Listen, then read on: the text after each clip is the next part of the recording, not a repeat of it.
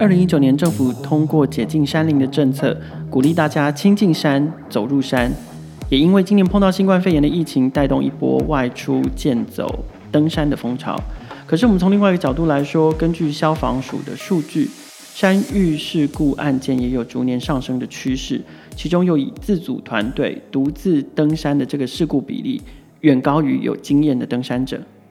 通讯是山域活动中，确保安全，甚至是山区事故发生时能够生存的关键。可是，山区通讯建设的搭建并不容易，成本也比市区来得高昂。有没有更符合成本跟效益的技术，能够满足山区通讯呢？今天的节目要来聊聊这件事。欢迎收听《创业新生代》，带你听见创业新生代。今天创新新生代邀请到的来宾是 Skynet 的技术总监 Kevin，他来跟我们聊一聊他们做的产品跟应用如何在这个山域、山区、山域通讯里面可以达到一个特别的帮助跟效果。欢迎 Kevin。呃，主持人凯尔你好，还有各位听众大家好，我是行云网通的技术总监 Kevin。嗨，Kevin，那个可不可以先介绍一下你们公司？因为呃，SkyNet 就是我知道你们有一个专利的技术，所以我我觉得在介绍你们今天产品之前，可能先让大家知道一下你们这个技术的开始的源头是什么。OK，我们基本上我们在二零一六年的时候有一个多点专多点超距的一个专利。嗯、那这个专利当初我们申请出来的时候，因为它应用层面其实很广，对它应用层面其实很广，因为它是一个呃 mesh 的架构，所以几乎很多地方都可以应用到。但我们那时候在苦思，就是说我们希望把这件事情把它 narrow down 变成一个点，那才比较好去做推广。对，所以我们那时候后来在二零一八年的时候，刚好遇到我们的呃三难的顾问小郭，好，那我们刚好就做一个这样的一个结合。对，那这样的结合刚好就是我们把它应用起来，就变成是一个呃山域的一个管理的一个系统。OK，所以呃，我们等一下，我们等一下来聊一聊那个技术这件事情。我因为我觉得节目一开头就来聊技术的话，听起来会有点头昏脑胀。嗯、我们现在我们现在来聊聊情境跟应用。您刚好提到你们有一个顾问是呃山难搜救的顾问小郭，那我知道他自己的背景是在这个方面是是有专长的。是，所以呃，你有了技术，然后有了这样的一个。跟山难搜救有关系的顾问结合起来，希望把你刚刚提到的这个 Mesh Network 多点超绝的技术应用在不管是山域活动里面，或者是山山难搜救里面。但近几年，呃，我看到又近两年，好，台湾吹起了上山下海的风潮，是，尤其新冠肺炎疫情之后，哇，大家没因为不能出国，然后也不想要关在家里面，所以户外活动变得非常非常的。频繁，对，然后再加上政府也有解放山林的政策，确实也都把一些过去可能呃是封闭的，或者是需要特别申请申请才能够进入的呃山区啊、步道啊，都做了大幅度的解禁，所以也也某种程度也让大家当然很好，可以亲近山林，可是某种程度来说也鼓励了大家一直往户外走。可是嗯，有些人事实上并不是准备好的。对，其实这件事情是这样，就是说，呃，虽然政府鼓励开放很多的三林政策，但相对它也遇到很大的问题，就是说，是你在管理这一方面是不是做够了？那其实我配套措施，对配配套措施到底够不够？那像我们三收顾问他就有提到，就是说，基本上，呃，你如果全部开放之后，几乎是没没办法管的。以前我们可能。上一些比较玉山啊，或一些特别山上的时候，我们可能需要登记。对，那当然还可以知道，对，需要乙种六入山证或甲种的入山证，这些都会被管理。对，那现在呃最近开放之后，这些东西都可以不用被管理，而且可以不用那么严格被管理。是，那这一件事情就变得有点 tricky，就是说，呃，你没有办法管理，那这些人遇到问题，你政府要不要救？是，那这是一个很大的问题。嗯，站在人命关天的角度，我们当然希望就是只要是命都要救啊。那那一定是这样，对啊，最后一定会回到这样的结果。可是可是我发现，因为啊，我必须承认我自己并不是一个那么 outdoor 的人，所以、嗯、呃，我其实甚至除了是挑战这种玉山啊，然后什么，我常常看人家就是攻攻顶啊，一座又一座啊，百岳啊这个之外，其实现在连一呃比较基本的登山健行。都长距离的登山健行，现在也变得很风行。就你就看到好多人就是去，呃，这就拍完美照啊，哦、对对。是可是可是事实上，那种长距离的登山健行，我觉得对于一般民众来说，有时候也是一种挑战。对，其实有时候其实蛮复杂的，它不是那么的单纯。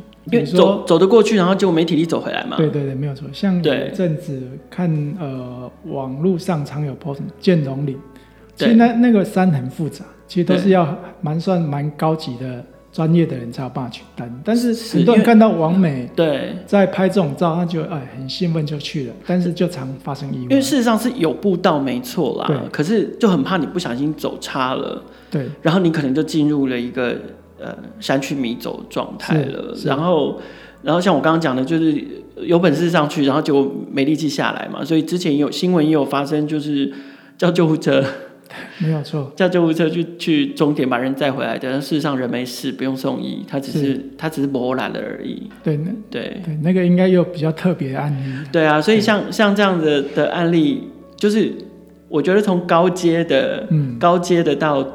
出街的状况都有，不过你们看到就是说，大部分按照、嗯、按照您有那个山搜顾问的这个这个经验哦，就是大部分的我们所谓的山难，不分不分严重的程度，嗯、大大小小的，通常它发生的原因，可不可以帮我们综合归纳一下？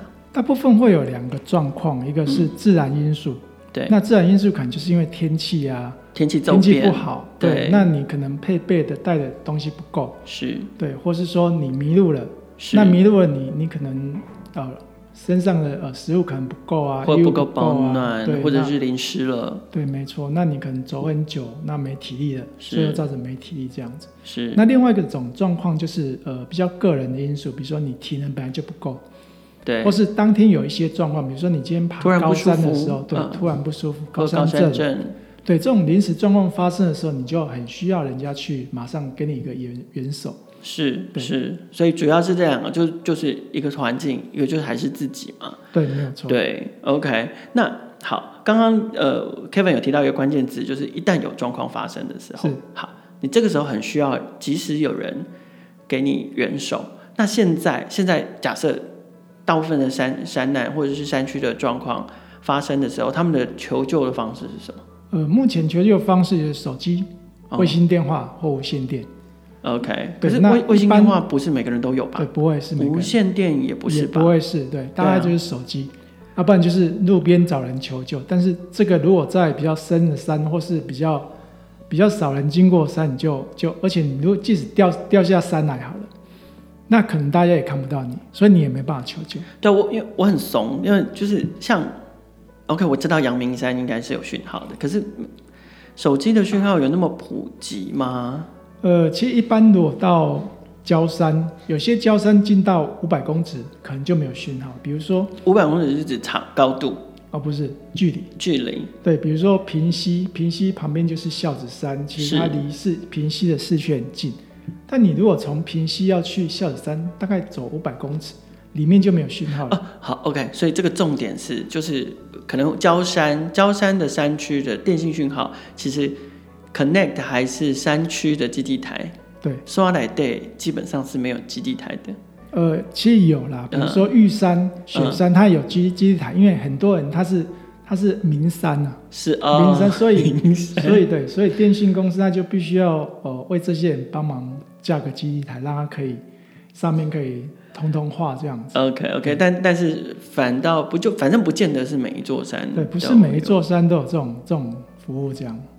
台湾的山真的好多，我我每次我每次打开 Google 地图，然后再看那个台湾的那个山区，一山连一山的那个结构跟连接，我都觉得很赞叹，就是大自然那个构成地形的力量。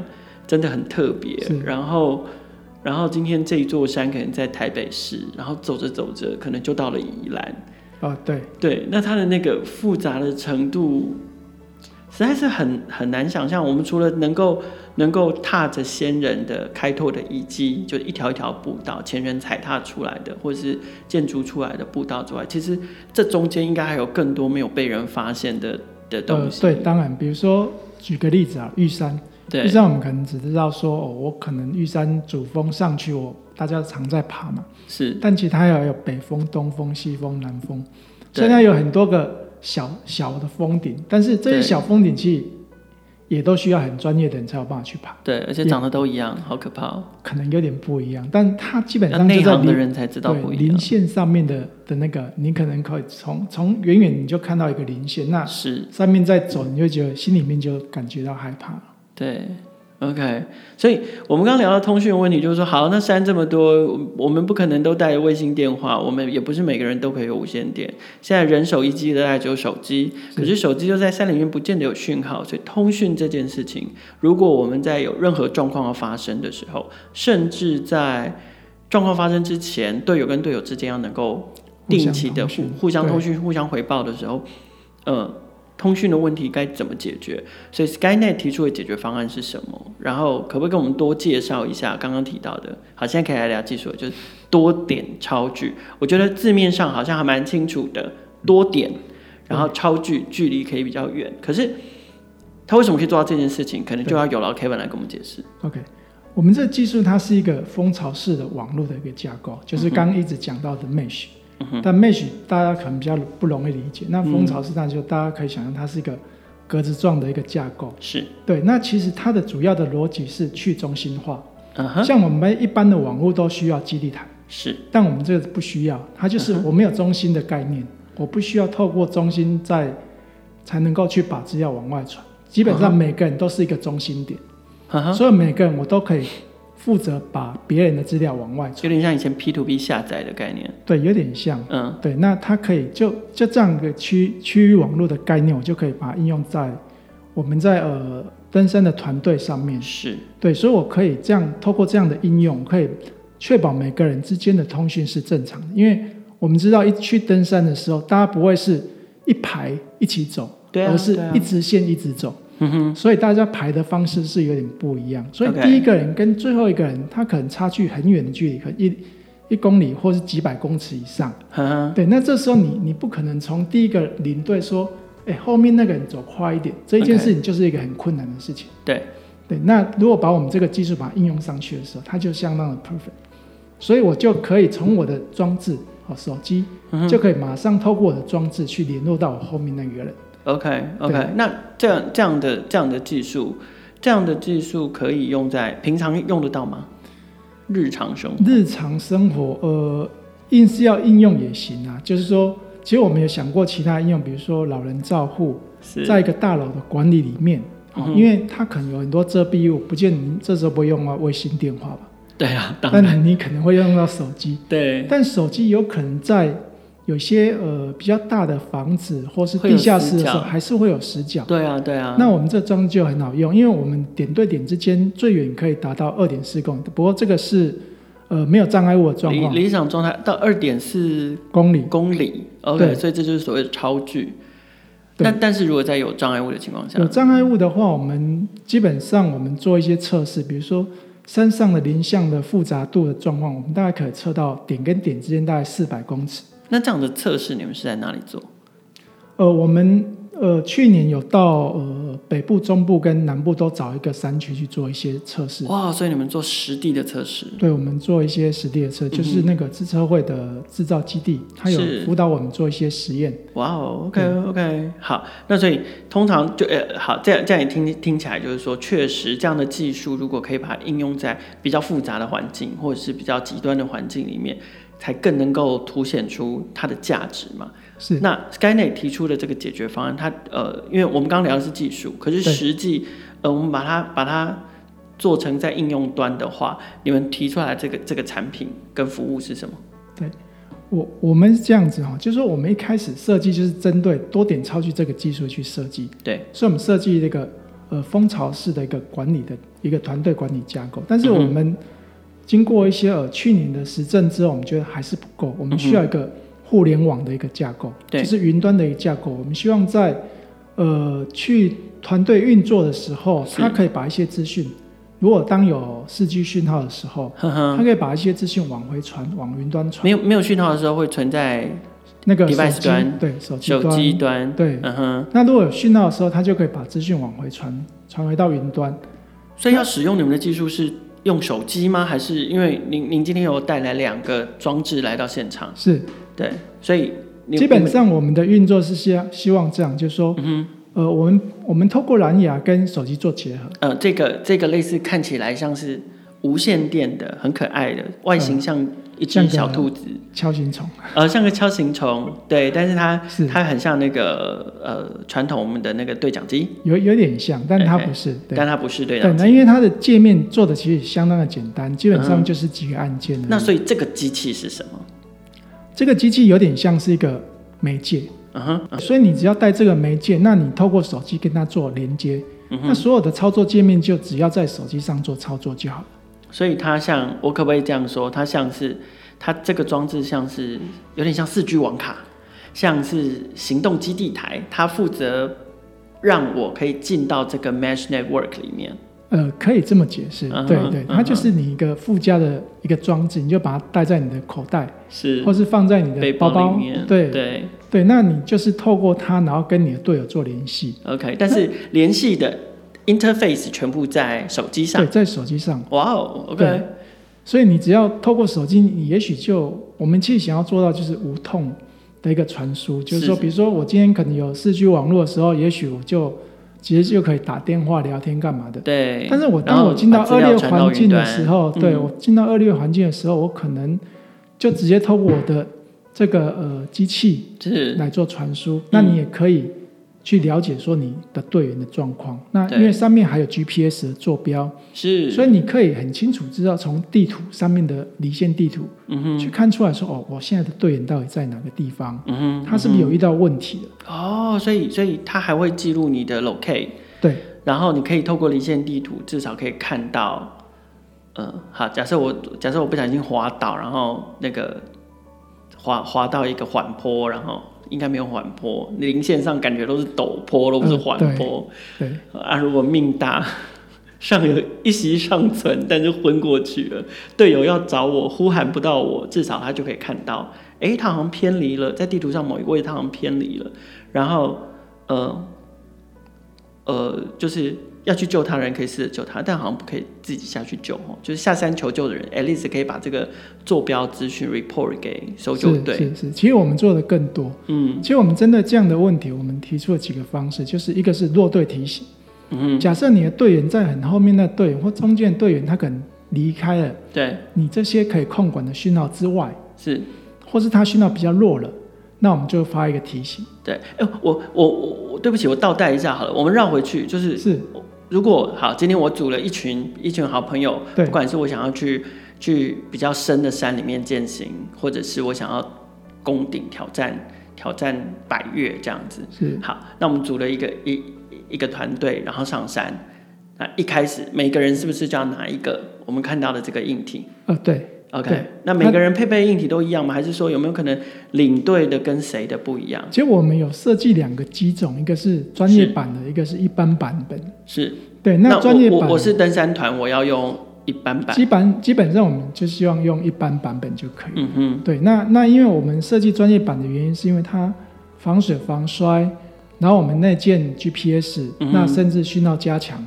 真的是给特种部队用的，也 也不完全啊，但是可能依照每个人的需求，可能有些不一样。但因为我们想要更普及一点，嗯、所以我们就设计一个简化版。专啊，那那我现在看到这个是专业版还是？这是专业版，这是专业版的哦，难怪看起来就是很像军规的样子啊。对啊，可是我知道，我知道为什么需要专业版，因为真的有人哦，一般版怎么这么可爱，更小哎、欸。对，一般版看起来大概就像铁卷门遥控器那样。呃，是，好，这这样子讲，听众朋友就比较有概念哦。就是一般版大概比较像铁卷门遥控器这么的迷迷你，然后专业版比较厉比较比较看起来真的就是有稍微大一点，然后呃。就像刚刚 Kevin 讲的防摔啊、防水啊这些，我觉得专业版大概就是给极限运动的人吧。有些人喜欢挑战一些比较难的、艰困的环境，或极地马拉松之类的。嗯，对。其实我我觉得也不一定啊。是对，但是但是我觉得可能看每个需求的人，他可能觉得，哎，我应该配备是专业版。嗯，当然对，对。所以看每个人的需求。或是交三践行就带一般版就好了。对对对，那一般版是因为我们想要把这件事让它更普及。对，所以，我们把一些呃，它的成本是要把它做一些降低，是，对，所以让大大家比较好入门。这样，网美去践行也可以用哦，这样子。嗯，可以用。嗯、OK，好，所以一人都要一个这个，但是没有分。呃，除了除了依照就是我们要进到的这个环环境的条件的不同，有专业版跟一般版的分分别，还有个人的需求不同之外，事实上不管是领队或是队员，大家都是用一样的机器，然后就建构起了那个网络，就可以开始沟通了。对，没错。OK，哎、欸，那我这一团跟另外那一团，假设我们都同时都有配备这个东西，我们会是同一个通讯的网络还是不同？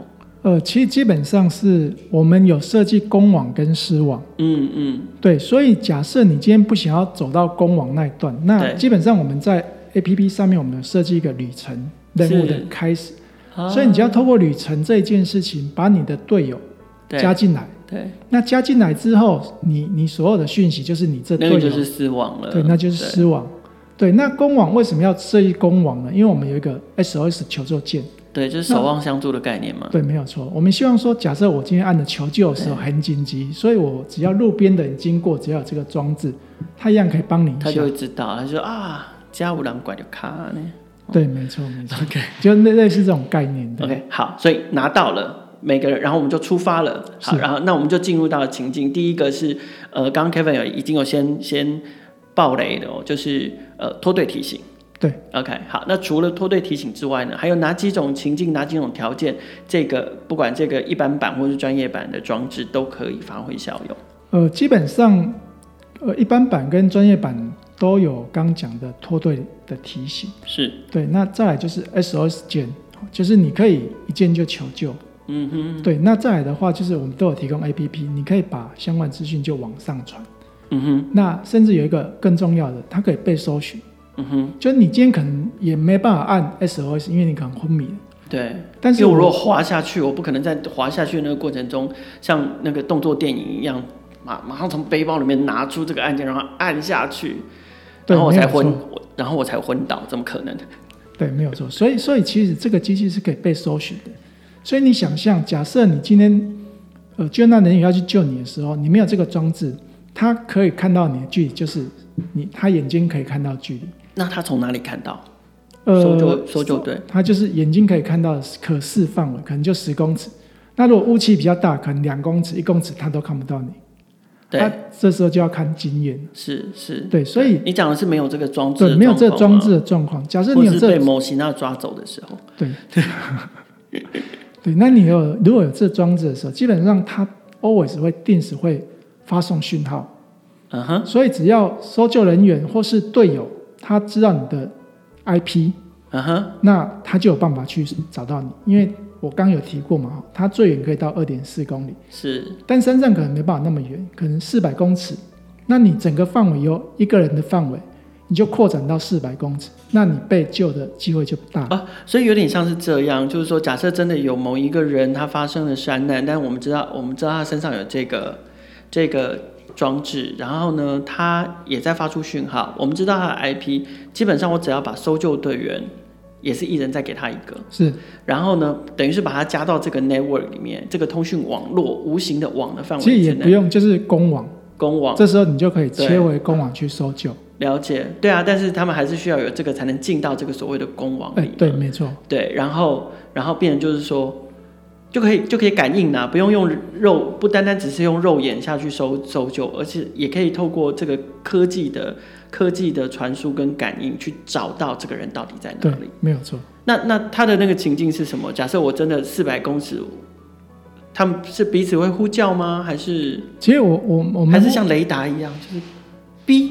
然后就发现它在那儿，这样。其实，其实因为基本上它会定时发送讯号，是。所以我只要手机上面有一个呃 monitor 的功能，那基本上你只要锁定这个 IP。嗯哼。那等它你接近它的时候，它就会做一些提醒。嗯。那你的机器就会知道哦，它已经我靠近它多多多远。对。那基本上我们不是用距离的，我们是用讯号。是。所以你当你只要讯号越强的时候，表示你跟他越哔哔哔哔，类似类似像这样子。对。所以你就很容易去找到这个人。哇哦，OK，好，那所以这个我我我们现在聊了几种，一个是防脱队，一个是自己还能够主动求救的时候按了 SOS。是。那按了，那如果按了 SOS 会是怎样？我队友通通都会收到。对，只要附近的人都会收到。嗯哼，他讲的是附近的人。嗯哼，那假设你今天有连那个呃市区网络刚好有连上的话，他也会发到那个指挥中心去。哦，OK，对这样也这样蛮安利蛮是明白。然后然后同时就是说，也把他的资讯啊什么都传网上，所以大家都知道他在哪里。对，就卡这样。对，没有错。所以你如果救难人员他知道这个资讯，然后他就可以马上从山下带一些资讯上来。OK。那更进一步的，就是如果路过的人也知道这个资讯的话，那他就可以更快救到你。嗯哼。你也不会因为说哦，我可能求助无援啊，要等了大概二二三十个小时，可能因为山下上来的人，他可能要花个一两天的时间才有办法走到你这边。嗯。那假设你刚好路过，就有人在旁边的话。嗯哼，那他就马上给你丢给丢个小颗粒给你啊，你可可能可以多活个几天，是，大概是这种概念。OK，那呃，我们刚刚谈的其实都是，比如说像脱队，OK，然后按下 SOS，跟主动发出讯号让别人找到你，其实这三种状况都是某种程度都是已经开始有事情要发生了，或是已经发生状况了。是，那呃，这个这个这个产品有没有在就比较像是预防端，或者是？真的是比较偏向通讯端，在还没有发生事情之前，它还有没有其他的功能？哦，当然有。嗯，我我们其实里面有一个聊天功能。对对，就是说，你平常你可能在队友在运作的时候，可能都没什么事，但是你还是很担心，我后面那个人到底怎么走这么慢？对。那我可能发个讯息啊，聊天室的功能，你还好吗？问他，对你，你有没有什么状况？那你还有没有需要帮忙，okay, 或要不要等你？哦，但不是闲聊了哈，对，麻烦那个山区 山区状况多，麻烦不要闲聊，对，不要划手机，对，对，大概会有这样的功能。那甚至说，你可能也不想跟他聊天，你就是他其实也会随时会告诉你说，哦，你这个队员在哪里？因为我们有离线地图。嗯哼，哦，对，这就这就是你刚刚讲的，不用担心说没有手机讯号，我还是看得到你这样子。没错。OK。所以大概就是呃，整个使用情境就会是这样。是，OK。那嗯、呃，好奇就是未来，因为我知道你们现在的产品还没有还没有呃完全的推入到市场。是。那呃，因为我们我们知道，如果是一个登山团，他每个人都要配备一个嘛。呃，你们之后的模式会是什么？会是用购买的吗？还是用租赁的吗？还是初期的话，我们想是希望直接购买的。嗯哼。对，那所以我们会推一般的版本。嗯，对，价格就是我们会尽量让它低一点，对，让它让它亲民一点，对对对对对，对。那租赁的话，可能到时候实际上应用的时候再再看实际上的行为是怎么样子。嗯，这个我觉得这个是在使用者，就是山友这一端。可是同同样的，回到不管是指挥中心或者是搜救机构，就是管制端这里，那呃，你你们怎么把你们的平台跟服务，比如说公网的资讯啊，这样的资呃。这样这样的服务怎么把它推进到呃管制端这里？就是让他们采用这件、嗯。其实我我我们其实也呃也有很，我们跟呃应该说一些政府单位有做一些聊过这样的一个产品。对，嗯、那他们对这样的架构其实是蛮符合他们，因为毕竟我们的三兽顾问也是消防体系出来的，是。对，所以他是比较切身符合他们这种。真正在做搜救的这一群人的一个需求，所以我们就设计，刚有设计一直在讲一个概念是，呃，我们有一个云端平台，它是一个互联的一个网络，嗯，那它其可以延伸变成是一个指挥中心，嗯，所以当你救难人员出勤的时候，对，就可以从这个指挥中心就可以看到说，哦，我的队员有两队或三队小队，他出去搜救了。那他们搜救状况，我随时就可以跟他回报。对。那甚至我可以从指挥中心，就可以透过指挥中心的一个聊天室，嗯哼，他就可以直接跟这个队员沟通。你假设四 G 网络通的话，他就可以直接跟他通通讯了。对。所以这个这个平台基本上它就是完全是云端化的，你用手机、用电脑都可以上网。对，没有错。所以它随时都是随任何一个地方都是它的行动指挥中心。啊，OK。然后，呃，因为它不是一个软体，它是一个。嗯云端平台是，所以事实上，呃，没有，基本上没有什么导入的难度啦。呃，对，对啊、就是你什么样的、哦、平板啊，或是你带 notebook 啊，对，或者带打开来手机，基本上也是可以，但是就是比较小。对，不会像现在手机有做很大的，OK，就是就是就是那个一个 dashboard 就可以一目了然，就可以变成行动指挥中心这样子。，OK。那好，呃，我不知道，就是像通讯器材啊，这个如果你们使用这样的这样的通讯器材，不管是在开发的成本上面，还是使用的成本上面，跟卫星通讯的比较，嗯，有没有什么一一定还是有优劣吗？呃，当然，当然，如果跟卫星通讯比较的话，基本上通讯呃卫星通讯它是一个比较发展历史比较久，嗯，但是它没办法普及的原因就是它太贵了。嗯，而且还有月租费，对。对，月租费可能它是以以以秒计费，嗯哼，所以你只要拿卫星电话，然后稍微聊个天哦，也不用聊，求救一下，你可能要花不少钱。用卫星电话聊天这件事情，应该说川川普做得到吧？对，在飞机上，当然当然，对，打给普丁之类的。对，但但因为它没办法普及，是因为就是价格问题。对，所以我们这个基本上它不会有卫星电话那么高。高昂啊，因为卫星电话一次可能要两三万，我可能基本上我专业版应该就是一万块，under 一万块以下。嗯，对。啊，这个先不用讲，因为你们还没有定价。你现在讲了，到时候难定，你定了一万块以上，你就你就对，就是所以所以当然成本上面一定开发成本跟跟定价也会比较低，会比较亲民这样。对，那当然。嗯嗯嗯，然后只要搭配自己的手机。对啊，反正手机一定要有嘛。对，手手机每个人一定会带，带上山一定要拍照留念这样子。哦，那一定要。对，OK OK，好，那呃，所以你你们自己你们自己考虑就是说。这个东西除了用在山区之外，其他的野外、其他的活动或者是区域，比如说我们讲海域好了，嗯，或我刚刚前面乱讲的基地马拉松、雪地好了，是，呃，可适用吗？不同的其实它应用情境应该是蛮广的。假设今天没有通讯的地方，其实我们可能大家常去的可能是有基地台的地方，可能。会呃信号比较好，可能也许手机就接着搞定了。但是实际上有更多地方是没有这种通讯讯号，比如说刚刚讲的大楼、地下室，对对，或者是大楼某些角落你也是没有通讯讯号，那就可以应用到这个架构，而且距离它又比手机还要远。嗯哼，对。那刚刚有讲到呃极地的地方，极地的地方它基本上也不会有基地台。嗯哼，是啊。那所以你也可以透过这个方式来做一些通讯。嗯哼，那甚至你出国。有时候我们可能不会申请手机的呃四 G 讯号或什么，那你这个团员你可能呃老公带老婆还有小孩两个小孩这样子，那你不会每个小孩都申请一个四 G 的网络嘛？对对，那你也许可以用这个方式，基本上简单的做一些沟通也行。哦，OK，这也是一种方法。海上呢？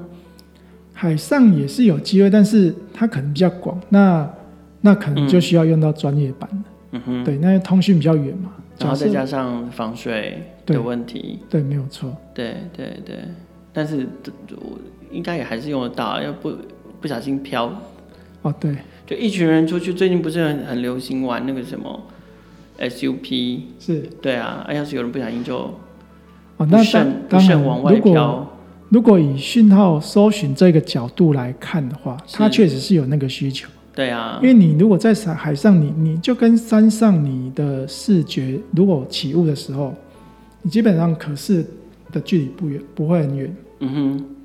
所以你你如果在海上也是一样，那你如果有个东西可以发射一些讯号给你，嗯，那你可能就可以把你的原本一望无际的大海，你就可以把它 focus 变很小。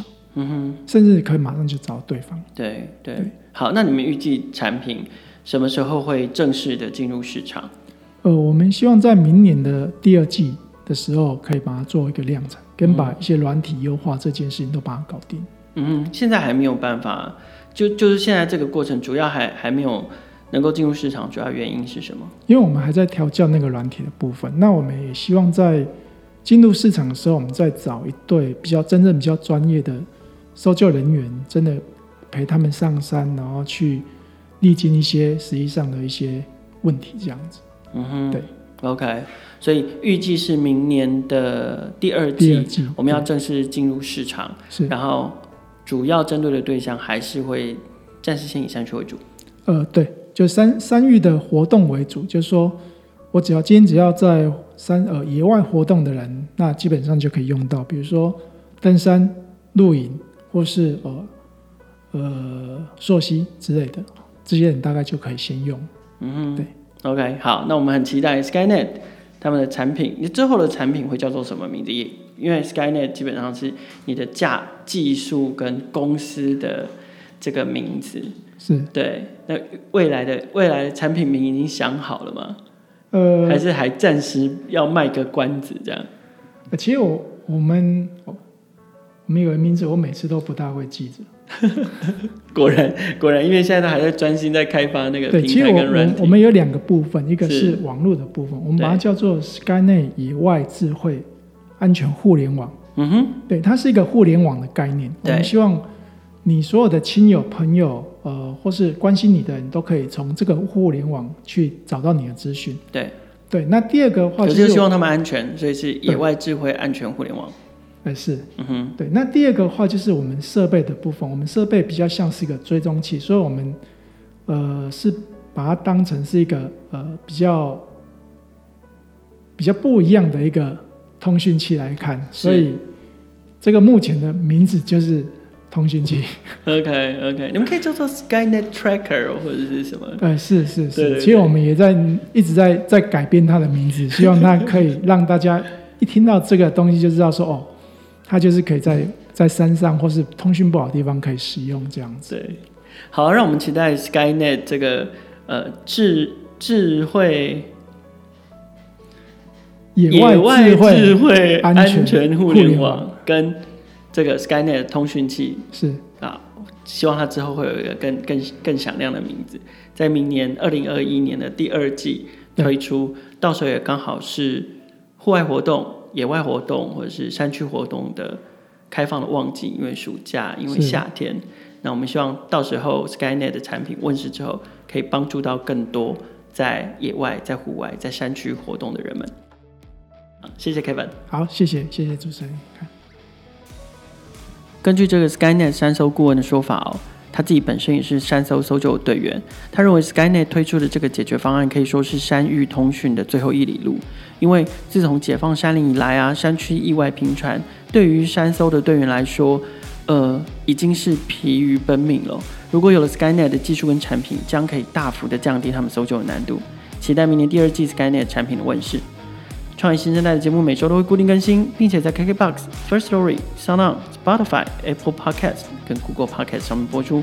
欢迎不同平台上的听众朋友订阅跟分享我们的节目，和创业小聚一起共同关注更多的创业新生代。